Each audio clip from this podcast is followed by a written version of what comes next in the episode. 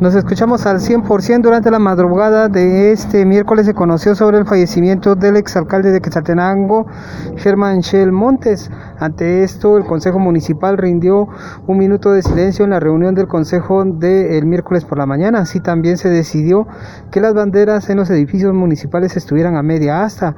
Además, se anunció que para este jueves se tendrá un homenaje póstumo en el Salón de Honor de la Municipalidad. Es el alcalde Juan Fernando López quien habla al respecto. Un día muy triste para la ciudad de Quetzaltenango, para muchas, eh, pero muchas personas que conocimos y eh, seguimos disfrutando el, eh, el, trabajo del señor exalcalde, el licenciado Germán Shell Montes, que hoy por la madrugada falleció. Lamentamos profundamente esa pérdida igual que también el señor Domingo Lima, que ambos fueron baluartes eh, en, la, en la ciudad, amaron su tierra con toda su mente y su corazón, el cual le enviamos a, la familia nuestro más sincero pésame en nombre del pueblo quetzaltenango lamentando profundamente eh, esa pérdida y que el Señor eh, Jehová pues reciba a ambas personas en su seno, en su trono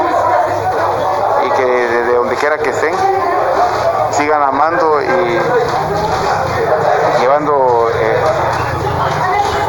en su sentir eh, esa hermosa ciudad que los vio nacer y que los vio crecer. Eh, a la misma vez ellos trabajaron muchísimo por la misma.